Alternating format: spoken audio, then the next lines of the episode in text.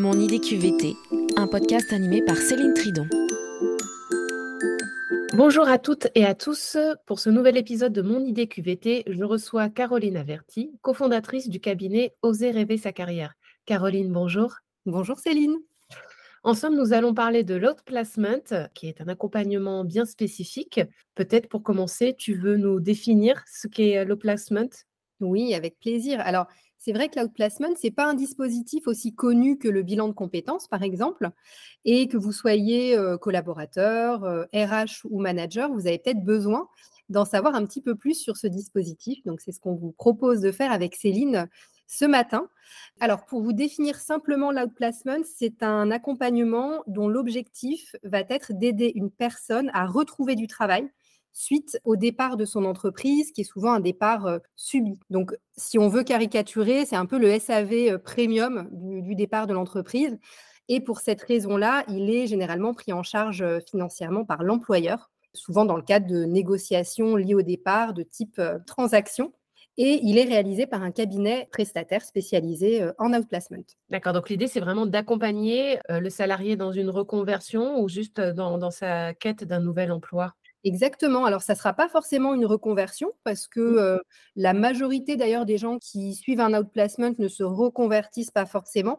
L'objectif, c'est vraiment de l'aider à, d'une, définir un nouveau projet professionnel et ensuite le mettre en mouvement, que ce soit un projet salarial ou entrepreneurial. Quels vont être les, avantages de, ce dispositif alors, les avantages de ce dispositif, ils sont nombreux. Euh, c'est vrai que c'est un dispositif qui est extrêmement complet, qui est long. Donc, pour quelqu'un qui se retrouve euh, du jour au lendemain euh, débarqué de son entreprise, parce que c'est souvent comme ça que ça se passe, la personne va avoir un accompagnement par un cabinet qui va être spécialisé pour l'aider d'une à définir un projet. Donc, il y a toute cette première phase de définition de projet, un petit peu comme dans un bilan de compétences, où on va vraiment accompagner la personne à travailler sur ce qu'elle a envie de faire et puis, surtout, une fois que le projet est construit, il y a toute cette phase d'activation du projet et c'est la spécificité de l'outplacement par rapport à un bilan. Un bilan, ça s'arrête à la définition du projet et de son plan d'action. L'outplacement, ça va plus loin. Euh, la personne va être accompagnée dans toute la phase d'activation du projet, que ce soit un projet salarial avec la recherche d'un nouveau poste ou un projet entrepreneurial. Donc, c'est vrai que c'est l'accompagnement, pour le coup, euh, le plus complet qui existe. C'est un petit peu la rôle, c'est un des accompagnements. D'accord, très bien. Alors concrètement, comment ça va se passer? Est-ce qu'il y a différentes étapes à cet accompagnement euh, qui, on l'a bien compris, euh, est total et complet? Souvent, dans un outplacement, tu vas trouver trois phases. Il y a une première phase qui est, euh, on n'y pense pas forcément, mais il ne faut pas la négliger, c'est l'accompagnement psychologique. Alors même si on n'est pas forcément psy hein, quand on fait des outplacements, mais en tout cas, il y a un vrai accompagnement au départ, parce que très souvent, les outplacements sont proposés dans le cadre de départs euh, qui peuvent être subis ou compliqués pour la personne qui quitte son entreprise. Et il y a, hum, mine de rien, toute une étape, toute une phase un peu de deuil à faire de euh, l'ancienne fonction, de l'ancienne entreprise, à laquelle on ne pense pas spontanément. Les gens, ils ont tout de suite envie de se remettre en selle et de partir à la recherche d'un nouveau boulot. Sauf que quand émotionnellement le départ a été compliqué, il peut y avoir cette petite étape de, purge, tu vois, à faire pour que les émotions qui sont liées au départ n'entravent pas en fait la suite du, processus. Donc, tu as cette première phase, plus ou moins longue, hein, mais d'accompagnement au départ. Ensuite, tu as une deuxième phase, comme je te le disais tout à l'heure, qui est la phase de construction du projet, où là, on accompagne les gens un peu comme dans un bilan de compétences ou dans un bilan de carrière, où on va les aider à travers euh, plusieurs rendez-vous, évidemment, ça ne se fait pas en cinq minutes, mais en plusieurs semaines, on va leur permettre de construire un projet. Alors, cette phase-là, elle est plus ou moins longue et complexe parce qu'il y a des gens qui sont sûrs qu'ils veulent refaire la même chose. Donc mmh là, je dirais pour eux, la construction du projet, elle est assez euh, évidente. Et puis, il y a des gens pour qui ça entraîne un vrai questionnement, une vraie remise en, cause finalement de l'orientation et qui vont avoir besoin de beaucoup plus de temps pour définir un nouveau projet qui leur correspondra à ce moment-là de leur carrière. Et du coup, tu posais la question de la reconversion tout à mmh l'heure c'est là où peut se définir un projet de reconversion. D'accord. Encore une fois, c'est pas obligé. On ne se reconvertit pas forcément quand on fait un outplacement. Et puis, tu as la troisième phase de l'outplacement, qui est celle, encore une fois, de l'activation du projet, où là, notre rôle, nous, ça va être d'accompagner la personne dans tout le lancement de son projet. Alors, soit elle euh, recherche un poste salarié, et là, on va l'aider dans tout ce qui est technique de recherche d'emploi. Donc, ça va être basiquement travailler sur la stratégie de recherche, sur tous les outils de recherche, sur la préparation d'un pitch, préparation des entretiens de recrutement, suivi des entretiens pour voir ce qui fonctionne, ce qui ne fonctionne pas, éventuellement repositionnement. Et puis, c'est un moment aussi où on active tous les réseaux possibles, les réseaux de la personne et le nôtre aussi en tant que cabinet euh, d'outplacement. Et puis, si le projet est plutôt un projet entrepreneurial, là, on va aider la personne à monter son projet. On va l'aider aussi à trouver les bons interlocuteurs en termes de, financement, par exemple. Et puis, on va l'accompagner dans toute la phase de lancement de son activité entrepreneuriale. Donc, c'est vrai que euh, l'outplacement, c'est un, accompagnement qui nécessite quand même des compétences assez larges dans tous ces domaines. Il faut être capable à la fois d'aider quelqu'un à construire un projet, mais aussi de l'aider sur une recherche d'emploi ou de l'aider dans un lancement entrepreneurial. Donc, c'est vraiment long comme accompagnement. Ça dure plusieurs mois, hein, évidemment. C'est ce que j'allais te demander. En effet, là, on n'a pas de durée spécifique. En fait, ça dépend vraiment du projet de chacun et de chaque accompagné.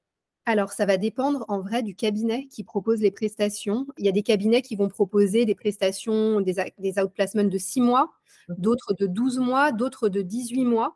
Il y a même des cabinets qui, qui proposent des outplacements avec obligation de résultat, c'est-à-dire que l'accompagnement ne s'arrête pas tant que la personne n'a pas retrouvé son job prochain job. Et donc, évidemment, en fonction du, budget que mettra sur la table l'entreprise, l'accompagnement sera plus ou moins long.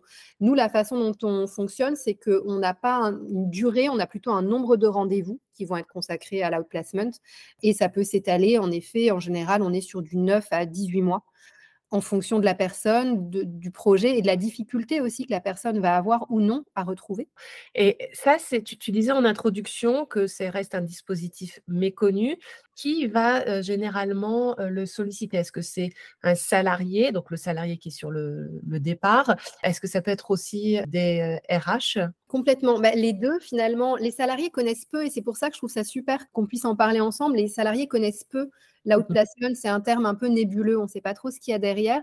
Donc le grand public connaît peu l'outplacement, mais évidemment, dans le cadre de négociations de départ, le salarié peut lui-même proposer en disant, écoutez, moi, je pense avoir besoin d'un accompagnement pour m'aider à retrouver quelque chose, et donc j'aimerais la mise en place d'un outplacement. Mais pour ça, encore faut-il savoir de quoi on parle. Donc c'est pour ça que je suis vraiment contente qu'on puisse en parler aujourd'hui.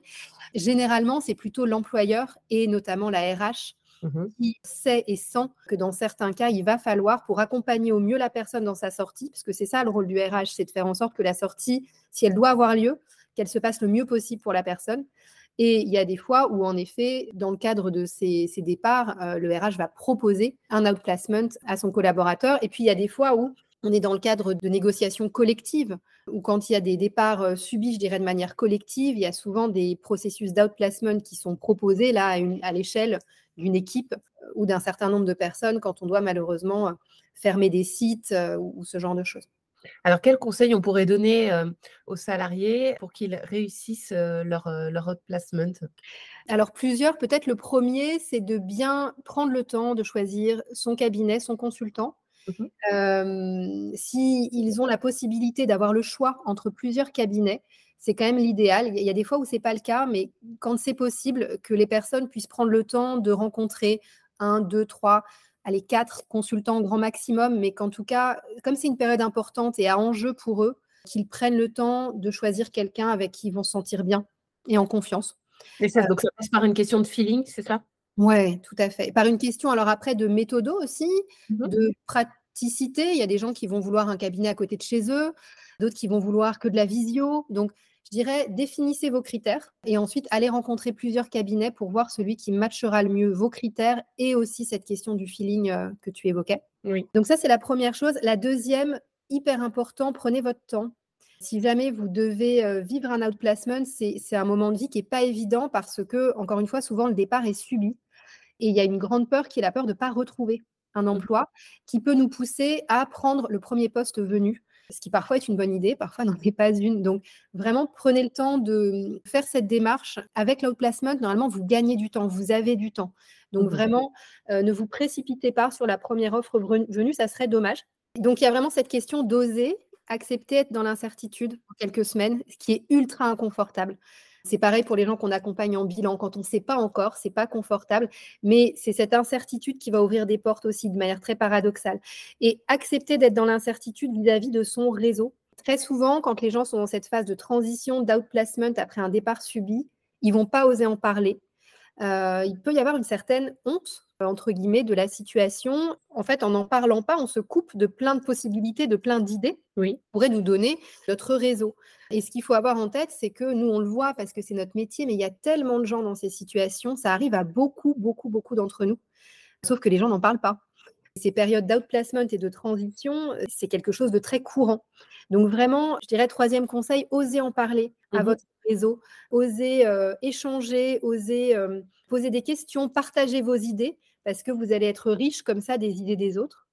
la seule chose, si vous le faites, c'est qu'en amont, travaillez avec votre consultant votre pitch. Ça, c'est hyper important d'avoir un pitch avec lequel on se sente donc le pitch, c'est le discours, hein, mais avec le... le... pitch, c'est-à-dire le discours sur son, sur son projet alors, même pas forcément sur le projet, parce que parfois, on n'a pas encore le projet, mais en tout cas sur la situation. Quelle est la situation actuelle? Qu'est-ce que je recherche? Qu'est-ce que j'attends? Quelles sont mes questions? Et puis, une fois qu'il y a le projet, évidemment, que le pitch soit bien clair sur le projet. Qu'est-ce que je veux? Et qu'est-ce que je peux apporter derrière à une entreprise? Mais tout ça, ça se travaille. Et le fait d'avoir un consultant avec vous, c'est vraiment, tu vois, tu parlais des, avantages de l'outplacement tout à l'heure. C'est ça l'avantage, c'est d'avoir quelqu'un qui va pouvoir t'aider à travailler ce pitch pour pouvoir d'étape en étape avancer et être confortable même avec ce que tu peux dire à l'extérieur. Parce que, encore une fois, ces périodes de transition, elles sont, euh, elles sont inconfortables et ça peut nous pousser à ne pas en parler, alors qu'au contraire, c'est un moment où il ne faut pas hésiter à échanger avec un maximum de personnes pour justement avoir des idées et des opportunités. Très bien. Eh bien, écoute, merci beaucoup, Caroline, pour cet éclairage. Avec grand plaisir. Et je vous dis à tous à bientôt pour un nouvel épisode de Mon idée QVT. Merci beaucoup Céline, à bientôt. Merci, au revoir.